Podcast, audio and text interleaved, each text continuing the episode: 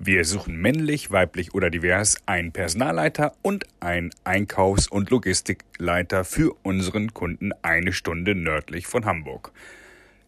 Bewerbung bitte direkt an Tom Heinkel über LinkedIn. Das heißt, sie müssen aktiv losgehen und das, was wir jahrzehntelang uns leisten konnten, naja, da kommen schon genug Bewerber und wir suchen uns die Besten raus, heißt, ich muss jetzt um die Leute kämpfen, ich muss sie ernst nehmen, ich muss ihnen was bieten. Und wir haben tolle Jobs, wir haben hochinteressante Jobs, aber es gab hier in Hamburg jetzt eine Umfrage, 50 Prozent der Leute wissen gar nicht, was wir tun, also der jungen Leute. Da sehen wir unser Defizit. Mein heutiger Gast ist Volker Thum studierter Wirtschaftsingenieur, viele Jahre bei Airbus gewesen, in Hamburg, in Toulouse, in Stade, später Werkleiter von Airbus in Bremen und seit knapp sieben beziehungsweise acht Jahren, 1. April 2016, Hauptgeschäftsführer vom BDLI. Herr Thum, so hieß es früher. Immer noch oder wurde es geändert in Geschäftsführer? Es heißt immer noch Hauptgeschäftsführer. Äh, keiner versteht so außerhalb, aber der Punkt ist ganz einfach, ein Verband kann mehrere Geschäftsführer haben mhm. und der Vorsitzende der Geschäftsführung in Verbänden nennt sich dann Hauptgeschäftsführer. Und das waren Sie dann bis Ende Mai 2023 und ja, haben jetzt eine spannende Karriere, auf die Sie zurückblicken. Wir werden sicherlich über das eine oder andere nochmal sprechen. Und viele Menschen kennen sie natürlich aus der Luft- und Raumfahrt und auch aus der Verteidigungsbranche als Hauptgeschäftsführer des BDLI, aber man kennt sie eben auch als Werkleiter Bremen. Früher waren sie, glaube ich, im Einkauf auch mal bei Airbus tätig. Da werden sie auch viele Leute dann kennen und Lieferanten kennengelernt haben. Aber wenn wir nochmal zurückblicken, Sie haben Wirtschaftsingenieurwesen studiert in Karlsruhe, wenn ich das richtig erinnere. How genau. comes? Wieso nicht Maschinenbau? Wieso nicht BWL? Und sind Sie eher Wirtschaft oder eher Ingenieur? Ich bin Wirtschaftsingenieur aus Überzeugung. Sie fragen mich, warum habe ich das gemacht? Ich habe zwischen Abitur und Studium drei Jahre gebraucht, um zu wissen, was ich machen will. Und insofern war das eine extrem bewusste Entscheidung. Und ich bin ja ein bisschen Kaufmann, ein bisschen Ingenieur, aber eigentlich ist Wirtschaftsingenieur Operations Research, Optimierung, Strukturierung von Prozessen. Und dann sind sie irgendwie in der Luftfahrt gelandet. War das eine bewusste Entscheidung, weil sie Kerosin im Blut haben oder hat es sich so ergeben und hätte es auch Medizintechnik oder Automobilbau werden können? Ich muss zugeben, ich bin technisch fasziniert, aber es gibt so viele faszinierende Produkte, dass ich zunächst bei Dampfturbinen nach dem Studium angefangen habe und durch einen Headhunter zu Airbus kam. Mhm. Aber dieses Headhunter-Angebot war eine ganz schnelle Entscheidung von Nürnberg nach Stade zu ziehen mhm. und dort in den Bereich Kohlephase einzusteigen. So, dann Karriere gemacht bei Airbus und relativ schnell äh, wurden sie dann äh, ins Management berufen. Wie ging das vonstatten? Also ähm, ich war früher bei Philips, da gab es so ein Young High Potential Programm oder ein High Potential Programm auch, Management Development, eine eigene Abteilung. Wie lief das bei Ihnen ab? Haben Sie einen Mentor gehabt? Wer hat Sie gefördert? Wie haben Sie Karriere gemacht innerhalb des Airbus-Konzerns? Im Nachhinein gesehen, glaube ich, es war, ich war an Themen interessiert. Ich habe mich in Projekte eingebracht und ich habe dann im Lauf der Zeit mir einen Ruf erarbeitet. Da ist jemand, der mehr machen will, der bereit ist, was zu tun. Und weil wir ja auch für jüngere Menschen sprechen, ich habe auch, als ich in Stade war, immer dafür gesorgt, dass ich im Headquarter in damals Hamburg bei Projekten beteiligt bin, um sichtbar zu werden. Das Ziel war aber nicht damals die Sichtbarkeit, sondern Interesse an Projekten, Interesse an Themen. Und irgendwann kommt der Erste und sagt, du kannst doch eigentlich mehr, hättest du nicht mal Lust. Ich habe mich nicht beworben, ich wurde gefragt und hab's gerne gemacht. Hm. Und Sie waren mobil, also Sie haben nicht 30 Jahre an einem Ort gearbeitet, sondern ich hatte eben die Orte aufgezählt, vier oder fünf verschiedene Arbeitsorte, mit Nürnberg dann sechs. War das immer eine schwere Entscheidung oder war das für Sie selbstverständlich, ja, dann ziehe ich halt um? Ich bin ein mobiler Mensch und für mich war es vollkommen selbstverständlich, an neue Orte zu gehen, ja. Und als Deutscher in Frankreich, das ist ja auch ein Thema, was unsere Branche extrem umtreibt. Wenn man da in Toulouse dann, viele sagen, das sei das Center of Gravity bei Airbus. Da werden äh, die wichtigsten Entscheidungen getroffen, wobei ja auch Deutschland eben ein sehr, sehr wichtiger Standort ist. Da könnte man ja auch Stunden drüber philosophieren. Wie ist es als Deutscher in Frankreich gewesen? Ich würde jetzt zwei Sachen unterscheiden, der Deutsche in Frankreich und der Deutsche bei Airbus in Toulouse. Okay. Denn um es klar zu sagen, der Deutsche bei Airbus in Toulouse ist Teil einer internationalen Community. Dort arbeiten Franzosen, Engländer, Spanier und Deutsche eigentlich regelmäßig zusammen und auch wenn am Anfang dort vielleicht Französisch noch die vorherrschende Sprache ist, es ist heute Englisch. Und der Deutsche in Frankreich, das ist im Endeffekt wie der Franzose in Deutschland. Mhm. Die Deutschen tendieren dazu, auch in einer deutschen Community zu bleiben. Also alles das, was wir unseren Ausländern hier vorwerfen, machen wir selbst in Frankreich. Mhm. Äh, aber sie werden freundlich aufgenommen. Ich habe heute noch Freunde in Frankreich. Also das ist eine schöne Geschichte. Ich muss allerdings eines zugeben. Ich war immer nur von montags bis freitags in Toulouse mhm. und hatte die Familie in der Nähe von Stade gelassen. Ah, okay. Wie ist denn das denn da alleine die ganze Woche? Also man arbeitet viel, zehn, elf, zwölf Stunden am Tag, wie auch immer. Und haben Sie sich da irgendwie Hobbys gesucht? Also so alleine, so, so, so ist ja jetzt kein Vagabundenleben oder Expatriate-Leben, nennen Sie es, wie Sie es wollen. Aber wie ist denn das so, immer hin und her zu fahren? Das ist auch ganz schön stressig, oder? Das Hin- und Herfahren ist gar nicht stressig, weil okay. es da ein Flugzeug von Finkenwerder nach Toulouse geht und Sie können in Finkenwerder 50 Meter neben dem Flugzeug parken. Okay. Also das geht und in den Jobs auf dem Level muss man klar sagen, für mich war es die Woche über komplett ranklotzen. Und was ich konsequent gemacht habe, und das ist aus meiner Sicht auch ein Punkt, warum meine Familie heute noch so ist, wie sie damals war, mhm. am Wochenende war nur Familie angesagt. Also diesen Split zu machen, mhm. während der Woche ranklotzen und klar, wenn im Sommer mal weniger los ist, kann man in Frankreich aus Toulouse auch mal schnell nach Carcassonne fahren, in die Pyrenäen fahren, mhm. ans Mittelmeer fahren, an den Atlantik. Also sie können da mal was machen, aber war viel zu wenig. Der Job steht dann im Mittelpunkt und das ist, wenn man den Job gern macht, auch nicht schlimm. Wie viele Jahre waren Sie in Toulouse ungefähr? Elf. Elf Jahre, immerhin. Und letztendlich, ich habe Sie abgespeichert als Einkäufer Aerostructures. Korrigieren Sie mich, Sie haben noch irgendwas anderes gemacht dann? Also ich bin runtergegangen nach dem September 11, weil in Toulouse jemand gesagt hat, wir brauchen jemanden, der Budgets für Airbus macht. Das war eine neu gegründete Firma, die hatten noch keine Budgets. Mhm. Und da hat sich jemand daran erinnert, dass man jemanden hat aus Stade, der war genau weiß, wie man Budgets macht. Und plötzlich war ich Leiter einer Taskforce Budgeting. Und als das gut ging, war ich plötzlich Leiter Kostencontrolling für ganz Airbus. Das war aber auch der Grund, warum ich meiner Familie nicht mitgenommen habe. Das hat am Anfang gestartet mit einem Projekt für ein paar Wochen, dann ein paar Monate. Dann habe ich wirklich erstmal vier, fünf Jahre lang Kostencontrolling für Airbus gemacht, um anschließend in Deutschland die Produktion zu leiten, 2006, 2007, um dann in den Einkauf zu gehen, erst General Procurement und das sind die Zufälle im Leben, die ich vorhin beschrieben habe. Wie kommen Sie zu neuen Jobs? Irgendwann kam jemand her und sagt, da sitzt jemand in General Procurement, aber der kennt doch die Fertigungstechnik, Fertigungsvorbereitung, unsere Produkte. Wieso macht der nicht Aerostructure Procurement? Mhm. Und schon war ich Aerostructure Procurement. Und der, der das gesagt hat, war ein Tom Williams. Ah ja, Tom Williams, Leiter Programme bei Airbus. Und zuvor Leiter Procurement. Das wusste ich nicht, aber auch ein ganz bekannter Name, wenn man in der Luftfahrt äh, zu Hause ist und wenn man Airbus kennt. So, und dann werden sie Werkleiter in Bremen.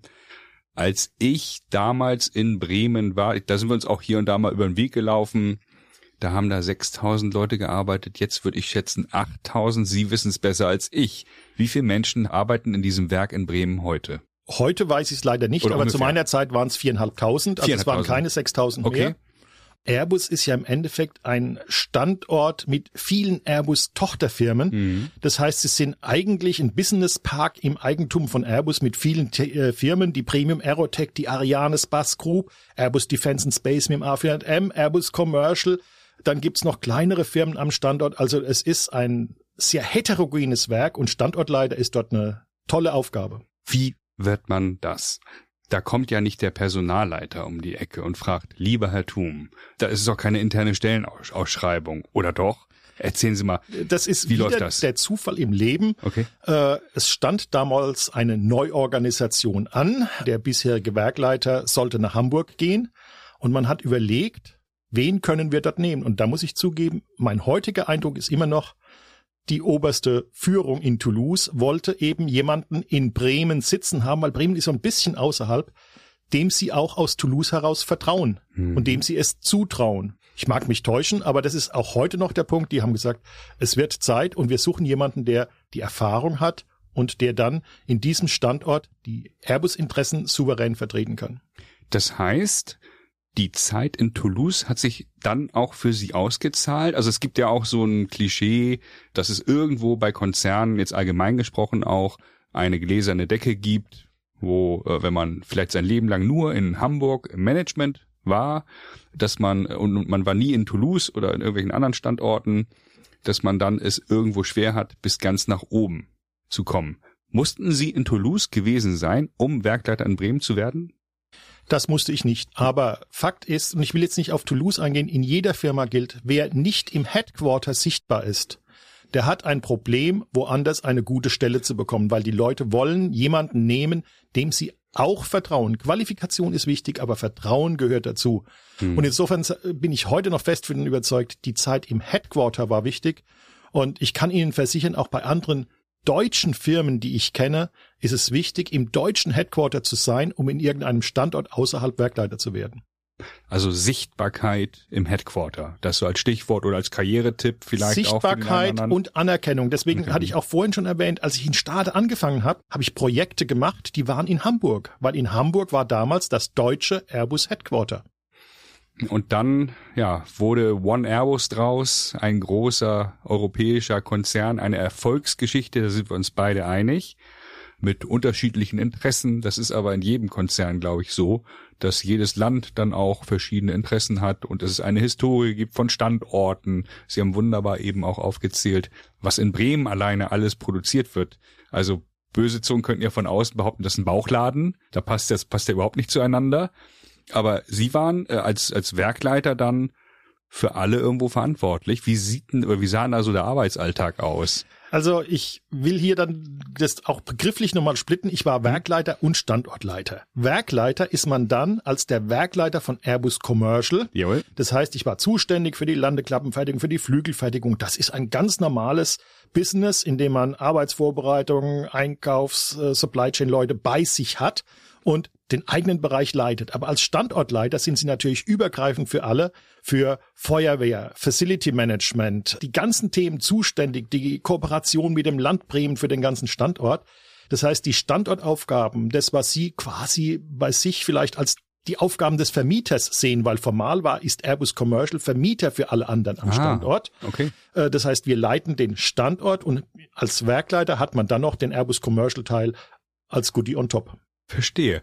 Und weil Bremen ja ein eigenes Bundesland ist, hat man sicherlich auch und Bremen äh, und Airbus ein großer Arbeitgeber in Bremen ist, hat man sicherlich auch da schon intensive Kontakte zur Bremer Politik unter anderem, kann ich mir vorstellen. Ich glaube, das ist einer der Unterschiede pro Bremen. Mhm. Äh, Bremen ist relativ klein als Bundesland und damit haben sie natürlich direkten Kontakt zum Bürgermeister, äh, oder zum regierenden Bürgermeister. Das war auch damals, zum, ich weiß nicht, ob es heute noch so ist, damals war, war das so, Henning Schärf damals? Nein, nee. das war nach Henning Schärf.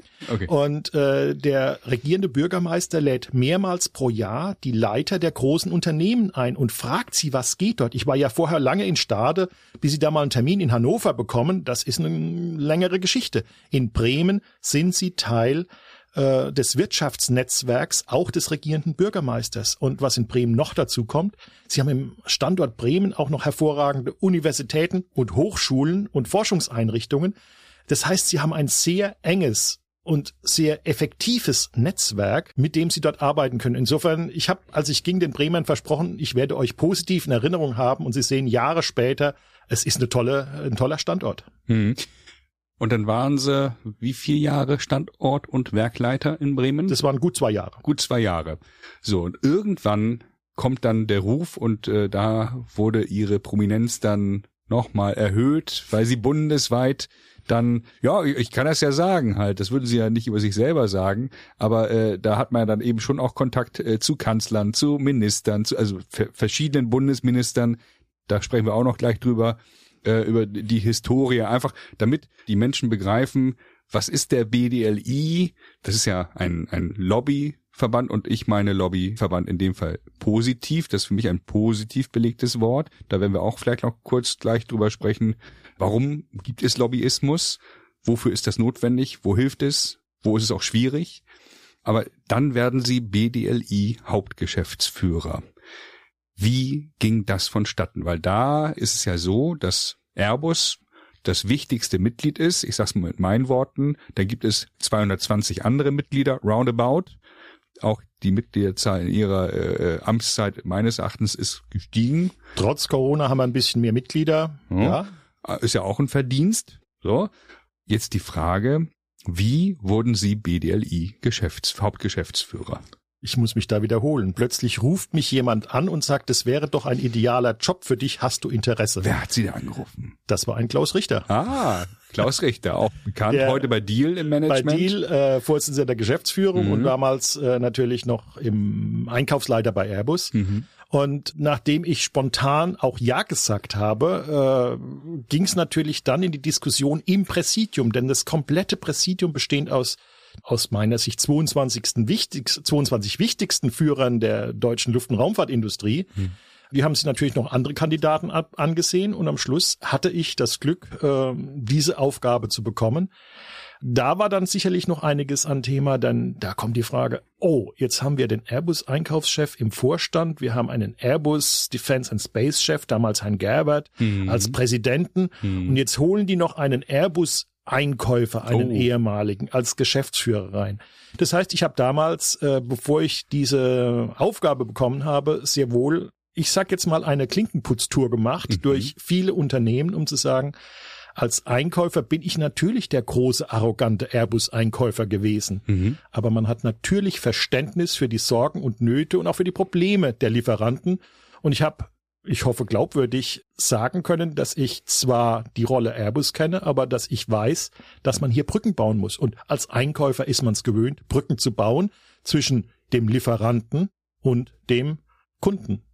Für die Hörer, der BDLI sitzt in Berlin in der Friedrichstraße, roundabout 20 Mitarbeiter. Korrigieren Sie mich, wenn ich da 25, was, 25 ja. Mitarbeiter, die für verschiedene Bereiche tätig sind. Wunderbar strukturiert.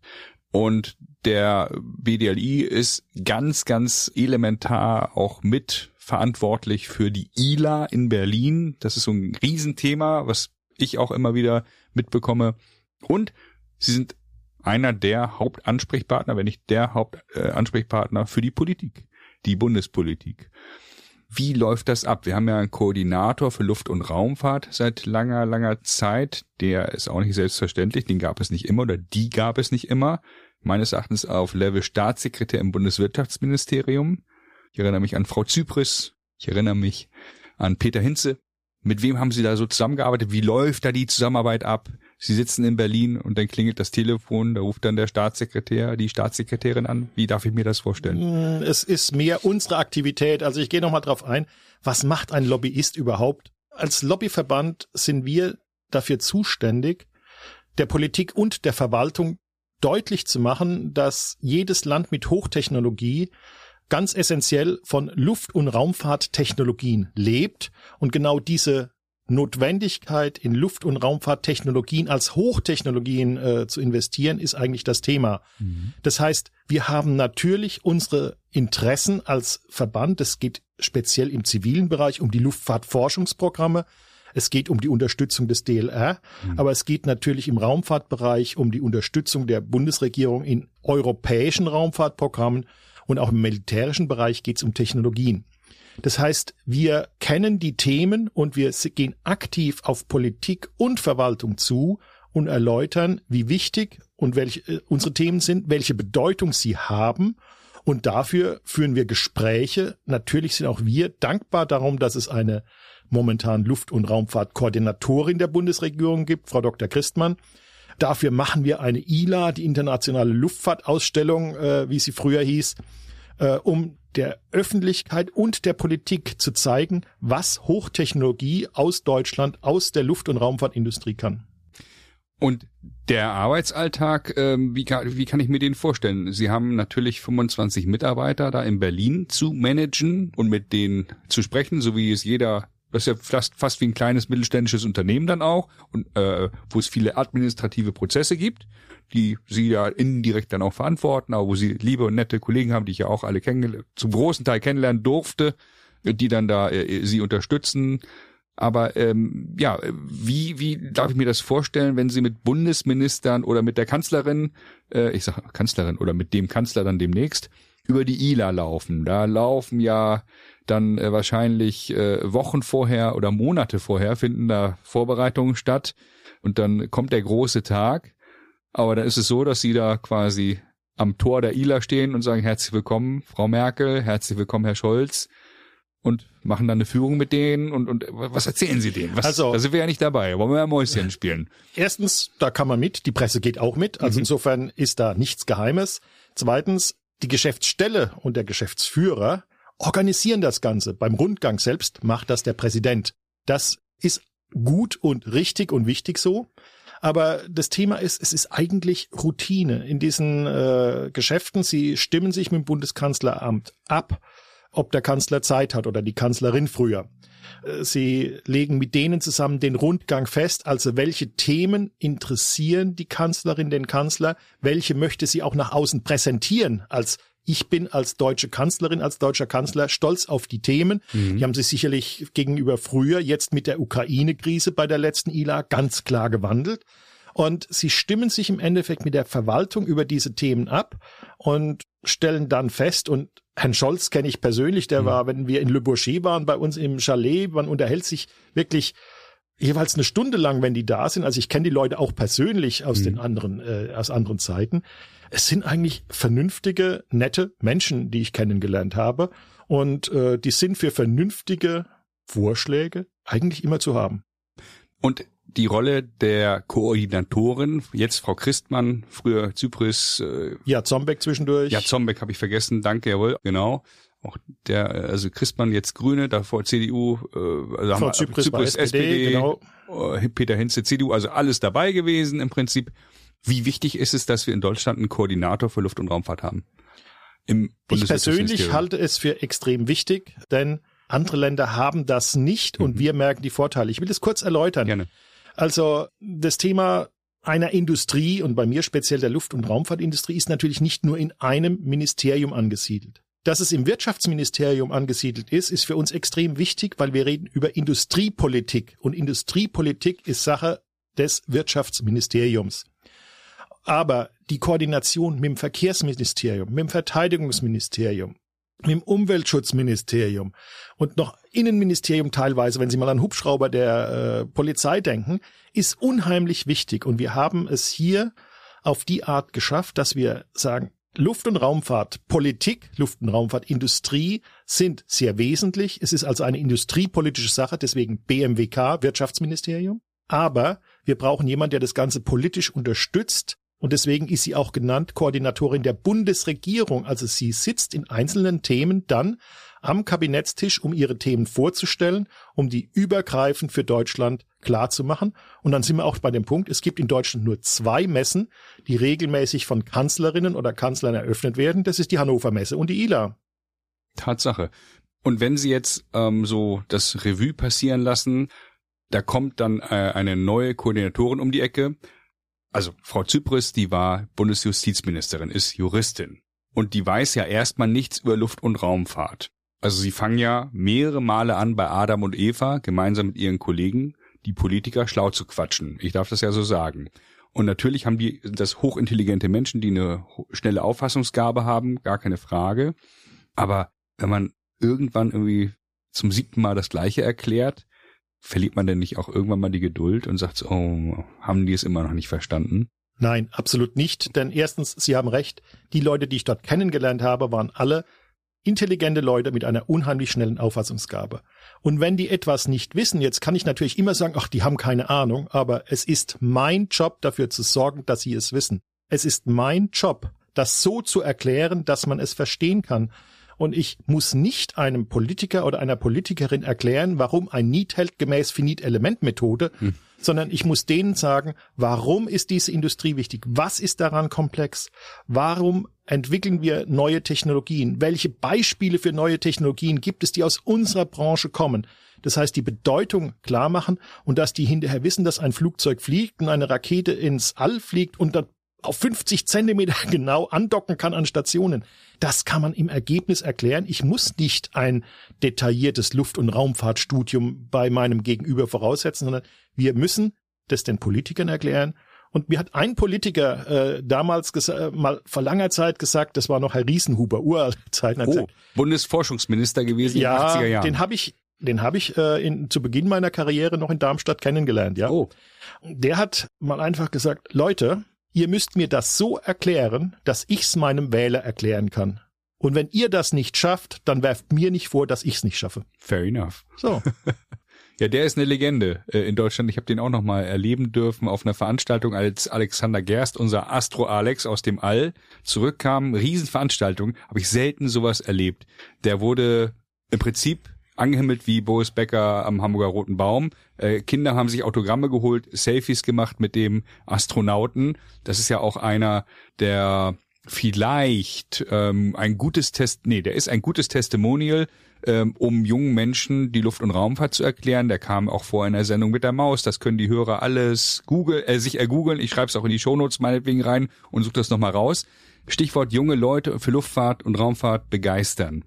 Würden Sie jungen Menschen äh, empfehlen, Luft- und Raumfahrt oder ähnliches zu studieren heutzutage? Oder sagen Sie, ach, ähm, werde lieber Softwareentwickler? Ja gut, Sie ahnen die Antwort. Äh, klar. das ist ein Lob. Also äh, natürlich empfehle ich die Luft- und Raumfahrt aus äh, tiefster Überzeugung. Aber wir stellen gerade, was junge Leute betrifft, schon fest, dass wir bisher auf vielen falschen nicht zielführenden Informationskanälen waren. Wir müssen jetzt wieder anfangen, mhm. junge Leute von der Faszination Technik zu überzeugen, denen auch klar zu machen, was ist bei uns so interessant. Und da ist es wichtig, wir müssen diese Einspra einfache Sprache finden. Wir müssen nicht vorher technische Studiengänge voraussetzen, sondern müssen einfach erklären, was fasziniert. Mhm. Und das ist unser Job für Politiker, für Verwaltung, aber auch für junge Leute. Und gerade jetzt nach Corona kam das Thema Personal, qualifiziertes Personal, ob das dann Software ist, ob das Mechatroniker, Mechatronikerinnen sind, ob das Ingenieurinnen und Ingenieure sind, wichtig. Und ein Schwerpunkt ist ganz klar, wir müssen mehr Frauen in unsere Branche bringen, weil wir brauchen mehr Nachwuchs und wir brauchen technisch interessierte Leute und denen müssen wir es einfach erklären, was ist faszinierend bei uns, was ist Hochtechnologie.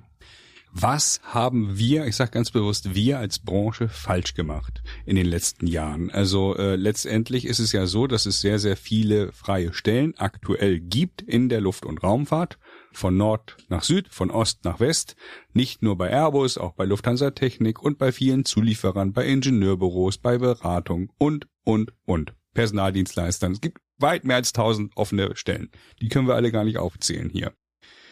Was haben wir falsch gemacht in den letzten Jahren? Oder was gibt es Handlungsempfehlungen, die Sie aussprechen würden, auch für die 220 Mitglieder? Wo Sie sagen, liebe Leute, achtet auf dieses oder jenes, wenn ihr jetzt junge oder auch ältere Menschen für unsere Branche begeistern möchtet. Wenn ich einen Fehler persönlich sehe, ist es, ich glaube, wir sind zu lange zu überheblich gewesen. Wir hatten uns vor Bewerbern kaum retten können. Die Luft- und Raumfahrt hatte einen super Ruf. Wir hatten mehr, viel, viel mehr Bewerber als äh, offene Stellen und hatten es über wahrscheinlich Jahrzehnte gar nicht wirklich nötig, hier aktiv Werbung zu machen.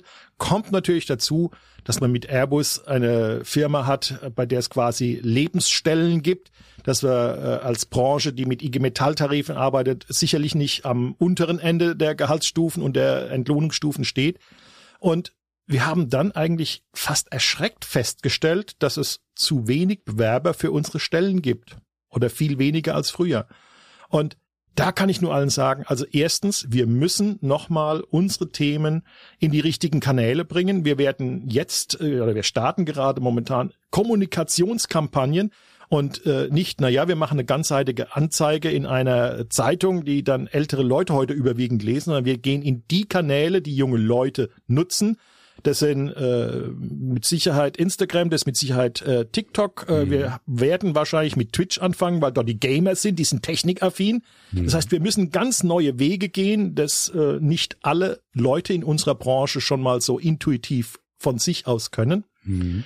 Und wir müssen aktiver auf die Leute zugehen. Ich nenne Ihnen zwei Beispiele. Gerne. Im Ingenieurbereich habe ich einen Firmenchef in, in Süddeutschland, der sagt, ich habe angefangen, Vorlesungen an der Uni zu halten, um Leute kennenzulernen, denen ich dann Praktika anbiete, Werkstudentenjobs, Diplomarbeiten, Bachelorarbeiten, Masterarbeiten mhm. und ich kann damit jetzt zumindest meine Top-Bedarfe decken.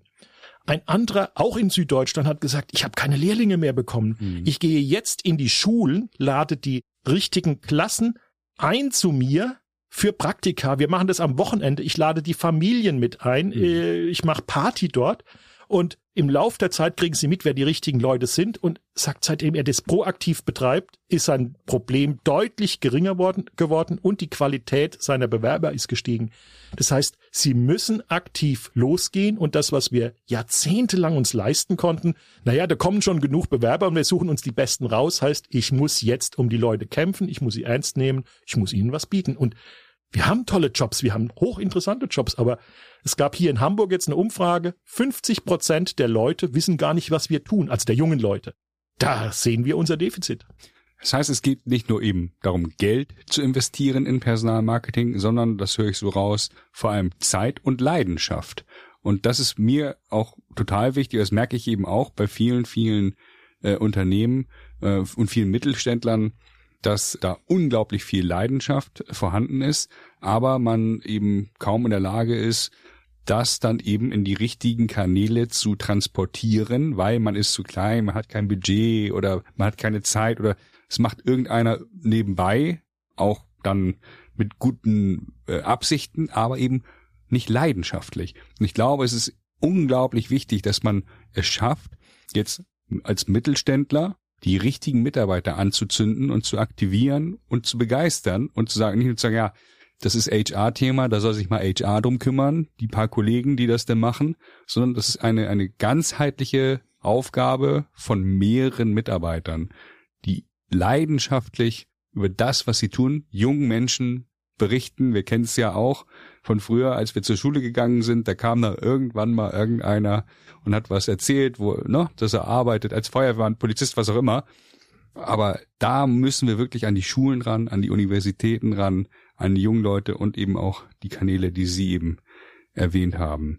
Was glauben Sie, ist denn äh, so dass das Wichtigste in den nächsten Jahren, wenn man auf die Luftfahrt, auf Airbus äh, schaut? Wir haben ja damals fast gleichzeitig drei Flugzeugprogramme entwickelt. Ich sage mal, wir als Branche mit dem A380, A350, A400M.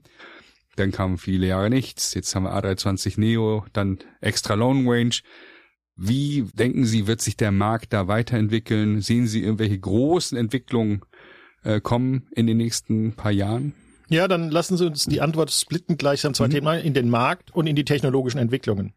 Ich persönlich bin fest von überzeugt, dass der Markt sich weiterentwickelt. Sie können äh, eigentlich heute schon sehr gut an Statistiken nachweisen, dass mit dem Steigern des Wohlstands in Ländern die Zahl der Personen, die fliegen, steigt. Und solange wir in Asien, in Afrika, in Südamerika noch sehr viele Leute haben, die sich Fliegen nicht leisten können, wird dort ein Wachstumsmarkt sein, denn die dortigen Bruttosozialprodukte oder Bruttoinlandsprodukte steigen sehr stark.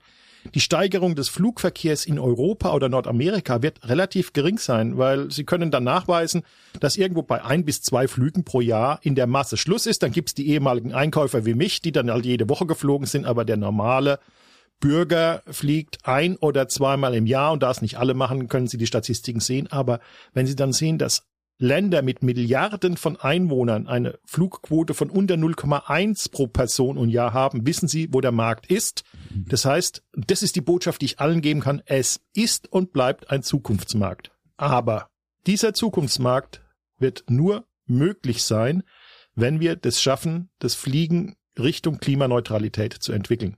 Wir werden ähm, uns ansonsten den Wachstumsmarkt selbst wegnehmen und damit sind wir bei den Technologien. Aus meiner Sicht müssen wir jetzt, ähnlich wie damals bei der Umstellung von Propellerflugzeugen auf Turbinen, komplett neue Technologien entwickeln. Äh, bei großen Flugzeugen mit den heutigen Batterientechnologien wissen Sie und ich, wird es nicht möglich sein. Das heißt, wir müssen äh, mit dem Thema, wie können wir Wasserstoff direkt nutzen, ob über die Brennstoffzelle oder über Direktverbrennung Oder äh, inwieweit können wir mit synthetischen, klimaneutral erzeugten Kraftstoffen etwas machen? Das heißt also, wir holen zunächst so viel, auch CO2 aus der Luft, wie wir hinterher wieder reingeben, so dass es neutral ist. Und das ist die Herausforderung. Das ist eine riesen technologische Herausforderung. Wir wissen alle noch nicht die perfekten Lösungen, aber jetzt sind wir in Deutschland wieder super aufgestellt. Das DLR forscht. Wir haben Projekte. Äh, wir wissen von Raketen, wie man mit flüssigem Wasserstoff bei minus 253 Grad umgeht. Wir forschen daran. Wir sind sehr aktiv dabei, um dann diese verschiedenen Technologiepfad, also technologieoffen das Thema anzugehen, aber wir wollen als Europäer die ersten klimaneutralen Flugzeuge anbieten können. Airbus hat sich das für 2035 vorgenommen. Und das wird das sein, was wir tun müssen. Aber wir werden es auch können. Und dafür gibt es ja das Luftfahrtforschungsprogramm, was eben kurz erwähnt wurde, LUFO als Abkürzung genannt, wo der Bund 150 Millionen pro Jahr gibt oder wie viel ist das jetzt? Das war mal. Wir sind bei 430 im Jahr. 430 Millionen. Richtig. Und das nennt sich jetzt auch Lufo Klima. Okay. Und das ist nicht nur ein Goodie für mhm. äh, einen grünen Wirtschaftsminister, sondern es ist de facto ganz klar nochmal aufgezeigt, dass wir Lufo einsetzen müssen, um die Flugzeuge klimaneutral zu machen. Und ich bleibe bei meinem Standardsatz. Luft- und Luftfahrtindustrie ist die einzige Industrie, in der ökonomische und ökologische Ziele deckungsgleich sind. Warum? Wir haben schon immer dran gearbeitet, den Treibstoffverbrauch drastisch zu senken. Wir sind heute bei zwei Liter pro Passagier und 100 Kilometern. Und wir müssen das erstens weiter nach unten bringen und dann mit klimaneutralen Treibstoffen noch machen. Nun haben wir ja auch viel in unserem Berufsleben mit dem A380 zu tun gehabt. Ich habe davon auch, äh, habe ich in einer anderen Folge kurz erzählt, stark wirtschaftlich davon profitiert, dass das sich hier in Hamburg angesiedelt hat, produziert wurde und jetzt wurde der A380 eingestellt, die Produktion. Es fliegen roundabout 250 A380 in, überflogen durch die Welt und dann kam eben das große aus und jetzt kommt die Renaissance. Ich lese auch heute in der Zeitung äh, wieder einen Artikel, dass irgendeine Airline den A380 wieder reaktiviert hat. Wie blicken Sie auf dieses riesen Milliardenprojekt zurück? Insgesamt in Toto. Also um, um, um da eine, eine kritische Stimme reinzubringen, würde ich sagen, naja, also äh, der Konzerncontroller wird ja auch sagen, weil der Hamburger würde sagen, was bringt mir das, was kostet mir das? Also was hat es uns in Deutschland gekostet? Was hat es an Umsatz gebracht? Und jetzt wird das Programm eingestellt, war ein Misserfolg. Was würden Sie jemandem sagen, also ich sage das nicht, was würden Sie jemandem sagen, der sagt, das A380-Programm war Misserfolg. Naja, also Fakt ist, das Programm musste eingestellt werden. Aber dann gehen wir wieder mal zurück. Also erstens, man musste damals ein Produkt haben gegen die Boeing 747. Das ist eine Marktentscheidung gewesen, mhm. die natürlich wirtschaftlich durchkalkuliert war mit Risiken. Das ist bei jedem Business Case so. Äh, es kann nicht alles gut gehen. Aber Fakt war, ohne den A380 hätten wir in Europa bei Airbus, bei uns allen, nicht so viele technologischen Entwicklungen gemacht und wir hätten weiterhin ein Monopol des großen Flugzeugs 747 von Boeing gehabt mit den entsprechenden negativen Auswirkungen auf die andere Produktpalette. Hm. So, also insofern, erstens mal, es war notwendig. Zweitens, es hat technologisch extrem viel gebracht. Und dann haben wir natürlich ein Thema, das aufgrund von Verzögerung der A380 eigentlich ein paar Jahre zu spät war, um richtig in den Markt reinzugehen und dass er dann äh, nicht mehr das optimale Triebwerk hatte. Sie wissen, dass die 787 anschließend äh, ja mit praktisch zur gleichen Zeit ein Triebwerk hatte, das 15 Prozent effizienter ist. Mhm. Äh, insofern hat sich dann der Markt etwas geändert. Äh, es ist schade drum. Ich bin nach wie vor Fan äh, von A380. Ich bin es mehrfach, mehrfach geflogen und mhm. ich gehöre glücklicherweise zu den Leuten, die sich ab und zu mal dann, wenn sie alle paar Jahre weit fliegen, einen Business-Class-Flug in einer A380 mit Bar hinten drin leisten können ab Hamburg. Mhm. Es ist, es ist ein Unterschied. Ja. Aber Fakt ist, sie müssen ein großes Flugzeug voll bekommen und die Airlines haben am diesem Bereich den Bedarf nicht mehr gesehen. Natürlich sehen sie ihn jetzt wieder, aber vorbei ist vorbei. Eines ist klar, das Programm nochmal zu starten ist aus meiner Sicht technologisch unmöglich. Sie mhm. müssten es komplett neu entwickeln. Und Ihre Prognose für das Flugzeug, also werden die jetzt noch zehn Jahre durch die Welt fliegen, dann wird es Ersatzteile bei Sater noch und nöcher geben und dann fliegen noch 100 irgendwann, irgendwann nur 50. Ist das so die Marktprognose? So geht's mit jedem Flugzeug. Also mhm. das Flugzeug ist mit circa 250 Stück ausgeliefert mhm. Äh, sind noch wahrscheinlich gut 200 im Einsatz und ein Flugzeug hat ein Flugzeugleben von, 200, von 25 bis 30 Jahren. Mhm. Und wenn Sie mit der Auslieferung starten, wissen Sie, wie lang diese Flugzeuge noch fliegen werden. Emirates hat einen super positiven Business Case. Die machen im Endeffekt so ein Kurzstreckenfliegermodell äh, auf Langstrecke durch, also wir sind fest von überzeugt, dass die viel Geld damit verdienen. Mhm. Und andere Airlines haben jetzt mehr und mehr gesehen, dass man gerade für Flughäfen mit restriktierter Anzahl von Slots durchaus besser größere Flugzeuge einsetzt und dafür den 380. Nun ist es so, dass 747 als Stichwort Boeing struggled. Aufgrund von Flugzeugabstürzen, zum einen bei der 737 MAX von vor ein paar Jahren und äh, die ist meines Erachtens, mit meinen Worten gesprochen, bei kaum einem Programm hinbekommen, da eine Kontinuität zu managen, zu entwickeln. Woran liegt das aus Ihrer Perspektive? Da würde ich jetzt zu sehr in Details reden, das ist Spekulation. Aber mhm. erstens sollte man mal klar sagen, äh, wir sollten Boeing nicht unterschätzen. Mhm. Boeing ist eine Firma, die verdammt viel kann. Und sehen Sie es mal positiv. Es gibt keine andere Branche, wo nach solchen Unfällen, wo immer noch nicht geklärt ist, was, was wirklich das Flugzeug gemacht hat, eine ganze Flotte stillgelegt wird und die Auslieferung gestoppt. Das heißt also, wir sind hier eine extrem restriktive, sicherheitsbewusste Branche. Und äh, insofern kann ich auch da nur sagen, Respekt und die Flugzeuge, die Boeing macht, sind verdammt gute Flugzeuge. Ja, also ich bleib dabei.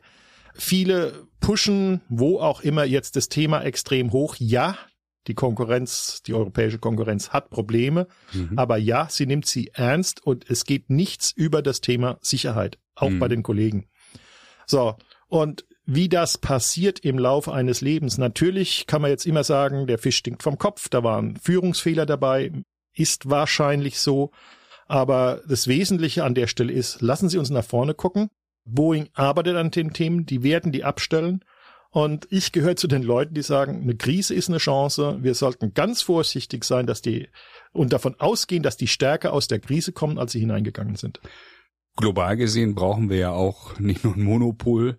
Als, also ist immer, ich freue mich ja auch, wenn es Airbus gut geht und wenn die viele Flugzeuge verkaufen, ausliefern, ist ja klar.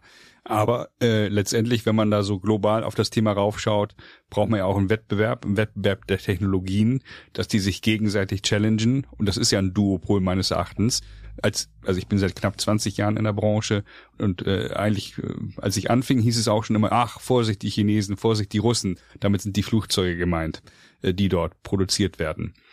Wie sehen Sie das Thema? Also die, ich sehe keine Single-Eye-Flugzeuge von Comac äh, aus China. Ich sehe keine Sukhoi äh, 100 äh, durch die Gegend fliegen. Haben wir uns da selber verrückt gemacht? Oder ist es so typisch deutsch auch zu sagen, so aus Respekt auch äh, gegenüber anderen Nationen, naja, die sind super. Woran liegt das, dass die, das sage ich ganz objektiv, dass die es nicht geschafft haben, bis heute in nennenswerter Stückzahl Flugzeuge zu bauen und auszuliefern? Woran liegt das? Also ähm, gucken wir mal zurück, wie es Airbus ging. Mhm. Äh, Airbus hat eigentlich wirklich erst in den 90er Jahren begonnen, Flugzeuge auszuliefern, obwohl man bereits 1970 gegründet war. Eine junge Branche. Eine, ja, aber Boeing hat damals wesentlich mehr gemacht. Die 737 war längst am Fliegen. Das heißt, wir müssen schon klar sagen, die Flugzeugentwicklung dauert wesentlich länger und es ist ja nicht so, dass die Chinesen keine Flugzeuge produzieren und keine ausliefern. Die werden natürlich erstmal an einen lokalen Markt gehen. Und mir hat vor vielen, vielen Jahren mal ein Professor aus Lausanne eine einfache Geschichte erzählt. Er hat gesagt, regt euch nicht auf, das war nämlich das Beispiel Airbus, erst nach einem Lebenszyklus eines Produktes, wenn die Kunden Vertrauen haben, beginnt ihr mehr zu verkaufen. Wenn Sie das nachgucken, 70 haben wir gestartet mit Airbus, ab 90 haben wir verkauft. Wie lange geht ein Flugzeugleben? Gut 20 Jahre. Mhm. Er hat also ein paar anderen Beispielen aus der Automobilindustrie mit äh, ausländischen Mitbewerbern in Deutschland genauso gut nachweisen können. Insofern müssen wir jetzt sagen, die Chinesen haben ein Flugzeug erstmal gebaut und die ersten ausgeliefert. Und lassen Sie uns da ganz vorsichtig sein. Ich drehe jetzt den Spieß rum. Gerne. Boeing hat mal Airbus ignoriert und hat gesagt, na ja, die in Toulouse, hm. die machen da irgendwas. Die werden da ein paar Flugzeuge bauen. Und sie haben uns Gott sei Dank so lange ignoriert, bis wir im Markt drin waren. Natürlich sind das Leute auch wie ein Franz Josef Strauß gewesen, die einfach darauf gesetzt haben und den langen Atem behalten haben, denn sie brauchen verdammt langen Atem. Aber die Chinesen haben verdammt langen Atem und deswegen sage ich nicht, na ja, komm, die sind jetzt noch nicht so weit, ignoriert die mal. Ich sag nur, lass uns aufpassen, dass wir als Europäer nicht denselben Fehler machen, den Boeing aus meiner Sicht vor 40 Jahren gemacht hat und sagt, na ja, da gibt's so einen neuen Hersteller, der schafft das schon gar nicht. Äh, wir bleiben mal, wie wir sind. Wir müssen uns ständig selbst hinterfragen. Deswegen neue Technologien, Technologien Richtung Klimaneutralität. Das ist das, wo wir sagen müssen, wir müssen den Fortschritt, den Vorsprung halten. Wir sind ein Hochtechnologieland, wir sind ein Hochlohnland. Wir können auf der Welt nur verkaufen, wenn wir besser sind. Und die anderen werden es können.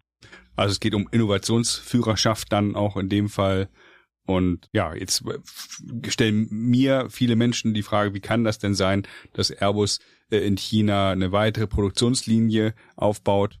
Ich finde es total richtig, dass das so stattfindet und dass es eben auch deutsche Firmen gibt, die eben dorthin liefern. Man kommt um den chinesischen und indischen Markt nicht drumherum, aufgrund der Bevölkerungszahlen, die jeder kennt. Wie sehen Sie auf, äh, wie blicken Sie auf dieses Thema? Da will ich nicht den Teufel an die Wand malen, aber wenn China jetzt Taiwan angreifen würde, rein theoretisch. Und wir haben ja gerade Frau Baerbock auch äh, erlebt, wie sie in China zu Besuch war. Welche Antwort finden Sie da für sich oder für unsere Industrie dann auf, auf solche hochpolitischen Themen? Ähm, also Airbus wird ja dann nicht äh, von heute auf morgen sagen, wir produzieren hier kein Flugzeug mehr. Äh, beziehungsweise wenn die das tun würden, hätte das ja dramatische Auswirkungen auch auf die gesamte Supply Chain, auf alles, was in Europa stattfindet. Ich will nicht den Teufel an die Wand malen, aber Massenarbeitslosigkeit in unserer Branche würde stattfinden. Oder wie sehen Sie dieses komplexe Thema? Also da ist natürlich viel Spekulation dabei und äh, da muss man natürlich jetzt sehen, wir haben so einen ähnlichen Effekt gerade gesehen mit Russland. Hm. Russland ist ein Land mit 140 Millionen Einwohner, was auf der Welt nicht allzu groß ist. Es ist so viel, was Einwohner betrifft, wie Deutschland und Frankreich zusammen. Mhm. Äh, andere Lage bei Rohstoffen und Ähnlichem. Und das Thema China greift Taiwan an, würde ich eher als weltpolitisches und weltindustrielles Thema sehen. Mhm. Ob mir das jetzt passt als Geschäftsführer eines Luft- und Raumfahrtverbandes oder nicht, ist, die Luftfahrt wird dort die geringste Rolle spielen. Wenn es dort zu Sanktionen kommt, werden wir nichts mehr liefern. Wir halten uns heute an die Sanktionen gegen Russland, wir werden uns morgen weiterhin an die Sanktionen halten. Und der chinesische Markt ist riesig, aber hier wird das Primat der Politik dann gelten und wir sollten uns alle, ja, Sorgen machen, aber auch mutig schauen, weil eine Eskalation in dieser Frage führt zu wesentlich größeren Problemen als nur die Luft- und Raumfahrtindustrie. Das muss uns ganz klar sein. Wir brauchen nämlich gar nicht überlegen. Als erstes werden uns nämlich die Chips fehlen. Ganz banal und einfach. Deswegen werden ja auch überall jetzt Kapazitäten aufgebaut, Semiconductors in Europa, USA. Äh, Bauen Sie die erstmal auf. Ja. Es entstehen viele Fabriken aktuell, glaube ich. Ja, es, wurde, es gab einige Grundsteinlegungen. Ne? Es gibt wenige Fabriken, die äh, dann innerhalb weniger Monate produktionsreif sein werden. Das wissen Sie auch. Also insofern wir müssen uns hier einfach den, den Weltmarkt ansehen. Fakt ist, erstens, wir sind eine globale Industrie. Mhm. Wir können nur überleben, wenn wir auch global liefern lassen. Wir können nicht davon ausgehen, dass wir alles jetzt einfach in Europa machen und 100 Prozent exportieren. Das ist in einer Weltwirtschaft nicht sinnvoll möglich. Mhm. Und wenn man in einer solchen globalen Industrie ist, muss man sich äh, den Themen stellen. Wir alle hoffen, dass es eine vernünftige äh, Lösung gibt an dieser Stelle äh, weil alles andere wäre wesentlich schlimmer und geht weit über unsere Industrie hinaus. Mhm.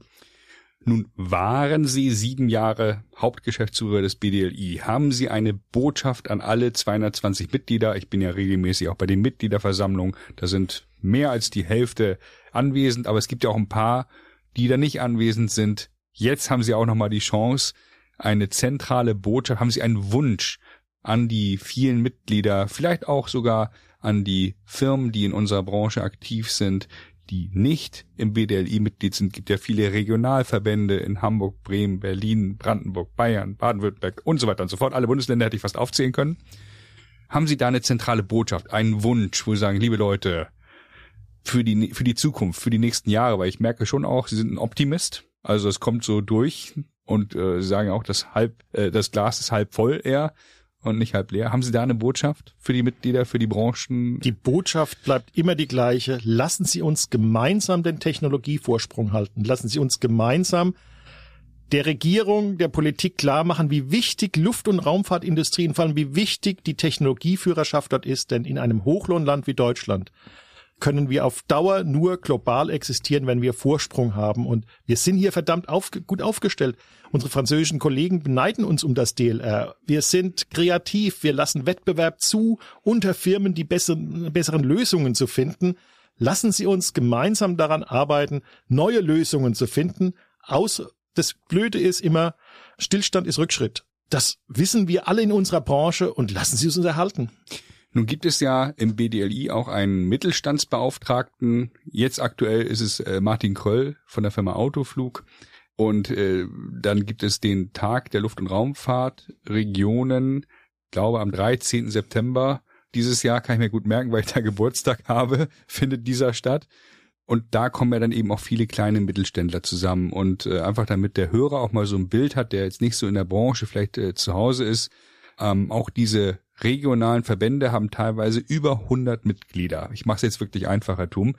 Also äh, in Summe kommt man auf eine vierstellige Unternehmenszahl. Es gibt ja Doppelmitgliedschaften, wissen wir beide auch. Aber in Summe würde ich jetzt mal gewürfelt sagen, über 1000 Firmen, wenn nicht sogar 2000 sind in der Luft- und Raumfahrt aktiv. Was würden Sie sich da wünschen? Weil wir haben ja nun den Föderalismus hier in Deutschland. Wir haben 16 Bundesländer und der treibt mich manchmal zur Weißglut. Sie auch? Nein. Okay. Ich war zu lange in Frankreich und ich weiß, dass in Frankreich alles zentralistisch dirigiert wird. Und da redet man nur von Synergien, macht alles nur einmal, das gibt Synergien, aber es verhindert den Technologiewettbewerb, es verhindert den Wettbewerb zwischen Firmen.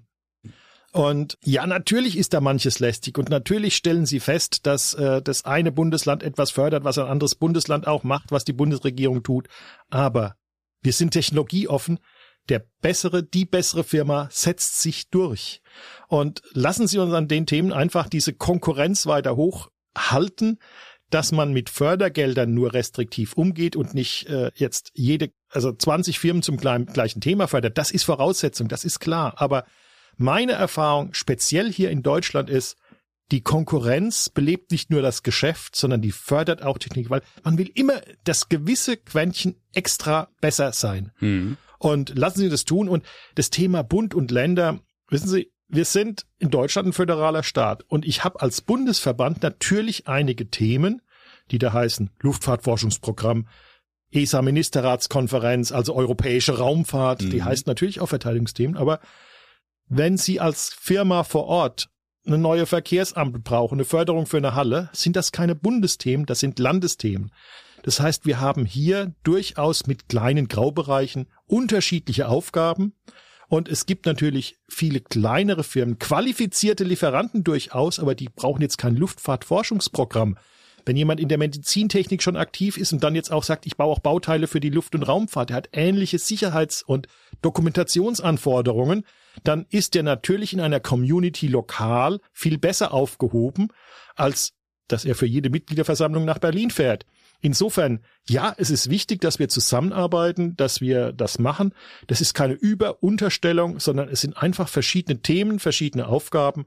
Und mit meiner Frankreich-Erfahrung, ich bleib dabei, mhm. die Konkurrenz sorgt dafür, dass wir besser sind. Und wenn Sie mal weltweit gucken, bezogen auf unsere Einwohnerzahl, sind wir nach wie vor Exportweltmeister. Mhm. Und das macht man nicht, weil man andere irgendwie übervorteilt, sondern weil man besser ist.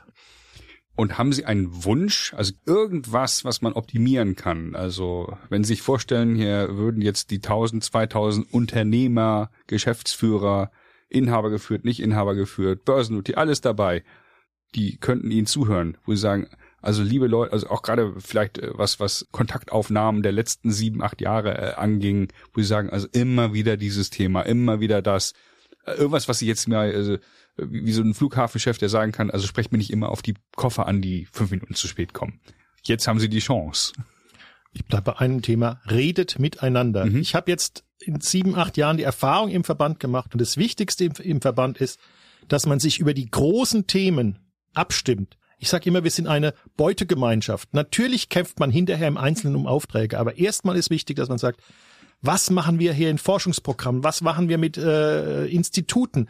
Wie stellen wir sicher, dass wir Technologieführer sind? Und da kann man durchaus das miteinander besprechen. Das geht jetzt nicht um Abwerben oder äh, Geheimnisse verraten, sondern einfach, hey, by the way, wir arbeiten hier dran, wir arbeiten dort dran, könnten wir nicht mal auch was zusammen machen? Lassen Sie die Leute miteinander reden, gemeinsam entwickeln sie die besseren Ideen und damit sind wir bisher verdammt gut gefahren, wenn man eben Konkurrenz, aber auch miteinander reden verbindet. Bevor wir uns gleich auf den Landeanflug begeben mit einer Schnellraterunde, wo ich Ihnen zwei, drei, vier Stichworte gebe, wie den Gästen zuvor auch, wollte ich mich nochmal bei Ihnen erkundigen, was Sie jetzt nach ihrer Karriere konkret geplant haben. Viele Menschen arbeiten dann als Berater oder gehen in Beiräte, in Aufsichtsräte. Haben Sie da konkrete Pläne? Machen Sie erstmal eine Weltreise. Wie sieht der Plan aus für die nächsten ein, zwei, drei Jahre bei Volker Thum?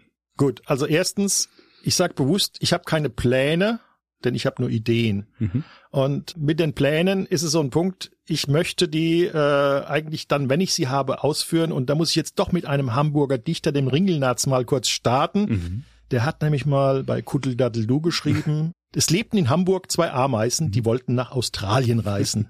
Doch in Altona auf der Chaussee, da taten ihnen die Beine weh. Und dann ließen sie Weiße den zweiten Teil der Reise. so, warum sage ich das? Ich habe viele Ideen. Mhm. Aber eins ist klar, ich werde mich nicht um unsere Branche kümmern. Mhm. Ich bin jetzt 65 Jahre plus elf Monate und mhm. damit darf man in Deutschland in meinem Jahrgang ins Rentenalter gehen. Und ich halte überhaupt nichts davon, mit 66 anfangen, in Beiräte und ähnliches zu gehen. Und ich kann Ihnen versichern, ich habe Berlin viel zu viele Leute kennengelernt, die mir erzählen konnten, wie ich die Welt retten sollte. Und man redet vorne rum freundlich mit den Leuten und dreht sich rum und rollt mit den Augen. Und da habe ich gesagt, muss ich nicht haben.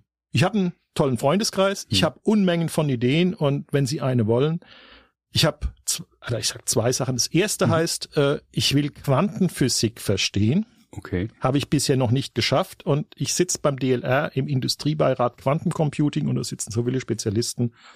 Und ich möchte in einigen Jahren meinem Enkel Quantenphysik leicht erklären können. Ich wow. hoffe, dass ich das bis dorthin schaffe. Und das mhm. zweite heißt, das ist was Philosophisches. Es gibt ein Buch, Standardbuch von John Rawls, eine Theorie der Gerechtigkeit. Darüber schreibt er 800 Seiten. Mhm. Und ich bin in meinen bisherigen Urlauben nie über Seite 20 gekommen, weil ich gesagt habe, ich pack das nicht im Urlaub. Also der Winter kann lang werden, die Zeit kann weit werden. Ich werde viel Sport treiben. Ich mache heute schon äh, einiges an Sport. Ich mhm. werde äh, gucken, dass ich mein Skelett in Ordnung halte, meinen Garten. Und wie gesagt, Quantenphysik und Theorie der Gerechtigkeit sind also die ersten Sachen. Aber dann habe ich noch den Piketty mit äh, Geschichte der Menschheit. Also Sie sehen, ich muss jetzt nicht als Berater irgendwo in Berlin rumturnen mhm. und meine äh, Visitenkarte rumreichen und allen mhm. sagen, ich kann euch sagen, wie ihr die Welt retten solltet. Aber Sie können ja sich das auch nochmal überlegen, weil das war ja jetzt nicht Fishing for Compliments, aber ich finde es schon, also jetzt allgemein gesprochen auch, finde ich es schon auch wichtig, dass Know-how erhalten wird. In ihrer konkreten Funktion wird es ja einen Nachfolger geben, der wurde jetzt auch schon bekannt gegeben, Herr Reinhardt äh, der vorher auch bei Airbus gearbeitet hat, wenn ich das richtig gesehen genau. habe, im Berliner Büro. Und da gibt es ja dann auch so gewisse Spielregeln, glaube ich, an die man sich hält, wenn es einen neuen gibt, äh, so wie bei beim Kanzler auch, dass man da eher schweigt. Oder stehen Sie da mit Rat und Tat zur Seite? Also erstens, ich spreche mit Alexander Reinhardt heute schon, mhm. Aber ich sage Ihnen eins, ich habe in meinem Leben viele neue Jobs übernommen und ich wusste, was ich zu tun habe und ich brauchte nicht wochenlange Einarbeitung. Ich bin um manchen Tipp auch heute noch froh, aber ich werde meinem Nachfolger ein paar Tipps geben, die mir wichtig sind. Er tut so, als ob sie ihn interessieren. Und ich mache mit meinem Nachfolger dasselbe, was ich früher auch immer gemacht habe. Ich sage, wenn du eine Frage hast, kannst du mich gerne anrufen. Und ich kann Ihnen versichern, meine Nachfolger in allen vorherigen Jobs haben mich so gut wie nie angerufen. Ich kann mich genau an einen Anruf erinnern. Und wer einen neuen Job übernimmt, der weiß, was er zu tun hat, der weiß, was sie zu tun hat. Und insofern, man sollte sich nicht selbst überschätzen. Ja, ich habe eine Menge Erfahrung, hm. aber die anderen Leute haben auch welche. Natürlich. Macht sie auch nur sympathisch, wenn sie da in der Lage sind, sich zurückzunehmen und das zu reflektieren, äh, aus heutiger Sicht.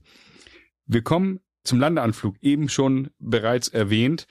und ich gebe Ihnen ein Stichwort und Sie sagen einfach spontan, was Ihnen dazu einfällt. Gendern.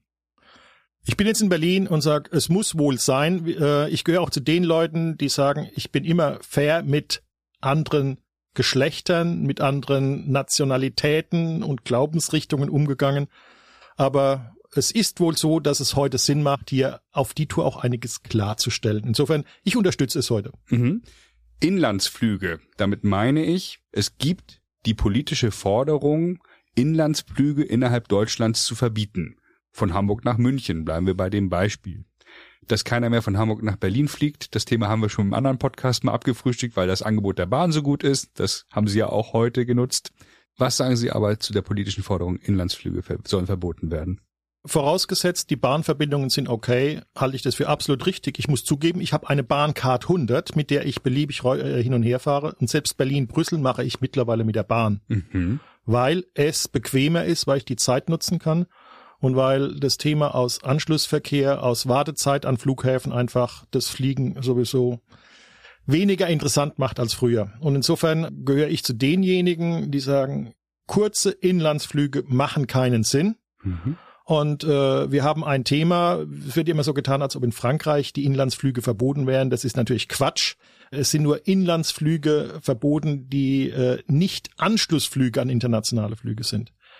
Und äh, da müssen wir einfach sagen, der Kunde möchte offensichtlich an einem lokalen Flugzeug, Flugplatz sein Gepäck einchecken und dann mit dem Flugzeug bis zum nächsten Flughafen und nicht irgendwo mit einer Bimmelbahn oder sonst was mit Gepäck an einen größeren Flughafen fahren und dort einchecken. Es ist immer die Frage des Komforts. Und insofern sage ich mal, wir wollen verantwortlich fliegen, auch als Branche. Und wir hängen nicht davon ab, dass da jetzt im Stundenrhythmus äh, Frankfurt-Nürnberg-Flieger fliegen, mhm. sondern wir sollten vernünftig mit umgehen. Aber es ist eine sinnvolle Verkehrsinfrastruktur Voraussetzung. Mhm. Duzen oder Siezen? Ich war zu lange in Toulouse, ich würde immer sagen duzen. Es mhm. hat sich im englischsprachigen Bereich durchgesetzt und manchmal kommt es mir in Deutschland das Siezen eher komisch vor. Haben Sie ja auch, glaube ich, beim BDLI auf der Geschäftsstelle eingeführt vor ein paar Jahren, oder? Ja. Wie waren da die Reaktionen? Also Sie haben es ja erlebt. Was können Sie jemandem raten, der den Podcast hört und sagt, oh, die Hälfte duzt sich, die andere Hälfte sieht sich bei mir, oh, wie soll ich das Thema machen? Wie haben also, Sie das also, gemacht? Ähm, ich habe da bei Airbus was gelernt. Wenn ich dann nach Deutschland kam, habe ich immer gesagt, Leute, wir sind eine internationale Community und wenn wir auf Englisch sind, sind wir alle per Du miteinander. Und ich persönlich, habe ich so gesagt, halte das gar nicht aus, jetzt euch auf, mit euch äh, auf Deutsch per Sie zu sein und auf Englisch per Du. Und wir sind uns alle viel zu nah. Und genauso habe ich auch im BDLI angefangen, habe mit meinem engsten Team gesagt, Leute, also alles, was recht ist, aber mir wäre es recht, wenn wir per Du sind. Und äh, dann kam es ganz schnell, dass der nächste Jahr, das könnten wir eigentlich alle miteinander machen. So, insofern war es eigentlich eine Entwicklung, die sich von selbst ergeben hat. Und ja, heute sind eigentlich alle froh darüber. Mhm. Es gibt dann noch typisch deutsche Reaktionen, wenn man dann mal ja mit jemandem Krach hat. Mhm. Dann versuchen die drüber nachzudenken, sag ich, ja, ist okay, aber äh, ob ich dir einen weniger erfreulichen Brief mit du schreibe oder mit sie, ist mir egal. Wenn du auf sie bestehst, mache ich das gerne. okay, verstehe. Nun gibt es ja äh, auch äh, Bewerbungsgespräche, die Sie geführt haben. Ist ja ein Aerospace Manager Podcast hier. Unzählige, äh, ja, in den verschiedenen Funktionen, die wir jetzt alle so aufgezählt haben. Gibt es eine Standardfrage von Volker Thum in Bewerbungsgesprächen? Oder gibt es eine Sache, auf die Sie besonders achten, wenn Sie sich zurückerinnern an Ihre Bewerbungsgespräche? Also man beobachtet natürlich den Kandidaten, aber ich habe nur eine Standardfrage, die heißt, wer ist dein Vorbild? Ah, darf ich die Frage an Sie zurückstellen? Ja, gut, musste natürlich jetzt kommen. Äh, naja. Ich habe äh, zwei Vorbilder und das hat vielleicht auch ein bisschen mit meinem aktuellen Job zu tun. Mhm. Die Vorbilder heißen König Kuran Carlos und äh, Herr Gorbatschow. Und jetzt, ich sehe Ihren Blick schon, den sehen die Podcast-Hörer jetzt nicht. Warum ist das so? Ich reiße die Augen auf. Äh, beide haben es geschafft, im Untergrund zu arbeiten und eine quasi Revolution zu machen. Und wer etwas zurückguckt an König Juan Carlos, war von Franco vorgesehen als neuer diktatorischer König. Mhm. Er hat aber stattdessen, ohne dass es Franco geahnt hat, die Demokratie eingeführt und etwas später gab es mal einen wild gewordenen Oberst in Spanien, der den König zum König machen wollte und die Demokratie abschaffen. Und hat sich vor das Volk gestellt und hat gesagt, ich will Demokratie. Mhm. Ich gehe jetzt nicht auf irgendwelche Elefantenjagden und sonst was ein, aber das ist der Punkt, wo ich sage, das hat jemand eine innere Überzeugung gemacht, der hat die Klappe gehalten, wenn, wenn er es zu laut vorher gesagt hätte, mhm. wäre es schiefgegangen.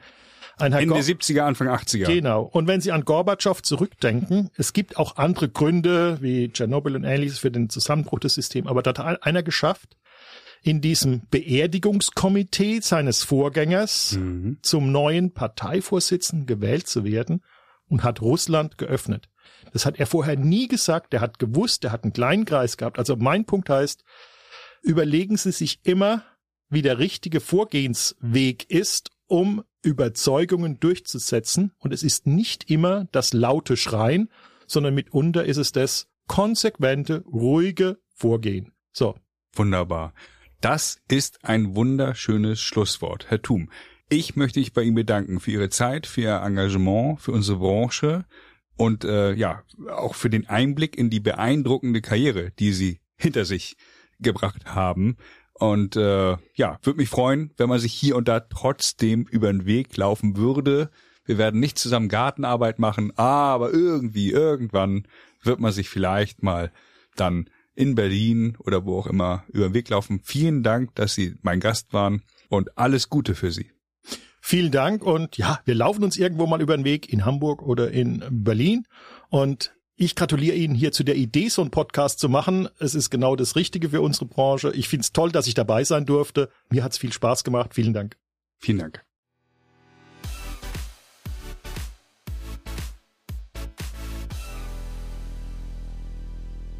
Als kleine Überraschung für Volker Thum haben wir drei Sprachnachrichten vom aktuellen BDLI-Präsidenten Michael Schöllhorn, von Arndt Schönemann, der früher mal Präsidiumsmitglied im BDLI war und nun Chef der deutschen Flugsicherung ist und vom Mittelstandsbeauftragten des BDLI und Mitinhaber von Autoflug Martin Kröll.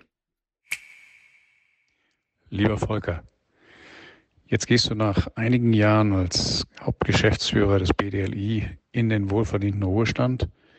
Als ich 2021 zum BDLI-Präsidenten wurde, vorher einige Zeit schon als Präsidiumsmitglied äh, mit dir arbeiten durfte, fühlte ich mich immer super aufgehoben.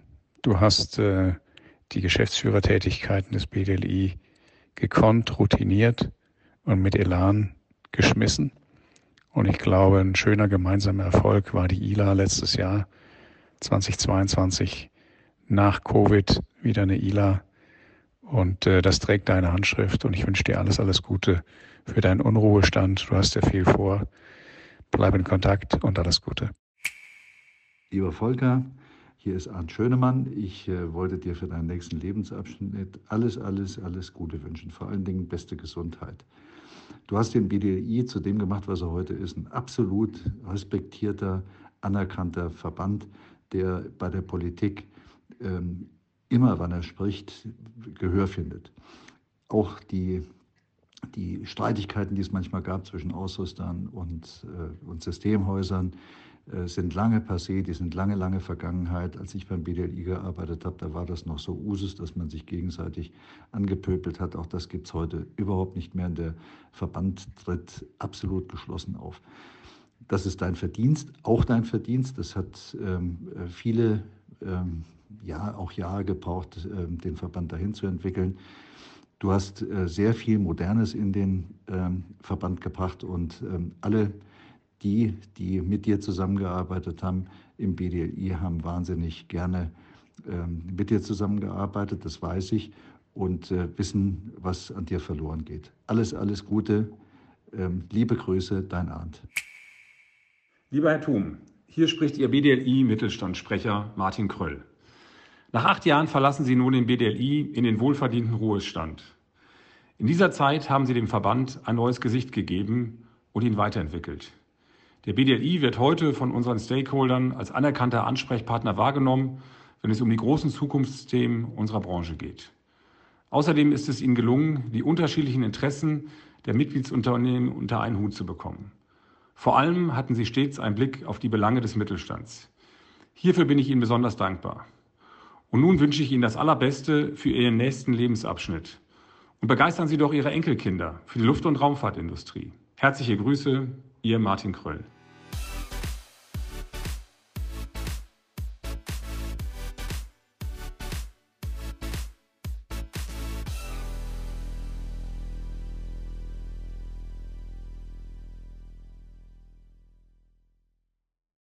Folgt diesem Podcast bei LinkedIn und hört die anderen spannenden Folgen mit Top-Managern vom Airport Hamburg, dem BDLI, der Deutschen Aircraft, Brötchen Automation, Heinze Akademie, Autoflug OHB, Hensoldt, der DFS und dem Aircraft Supplier Summit. Viel Spaß beim Hören der anderen Folgen. Mit dem Aerospace Manager Podcast erreichen wir mehr als 10.000 Menschen. Falls ihr Interesse habt, eine Folge aufzunehmen, meldet euch gerne bei Tom Heinkel über LinkedIn.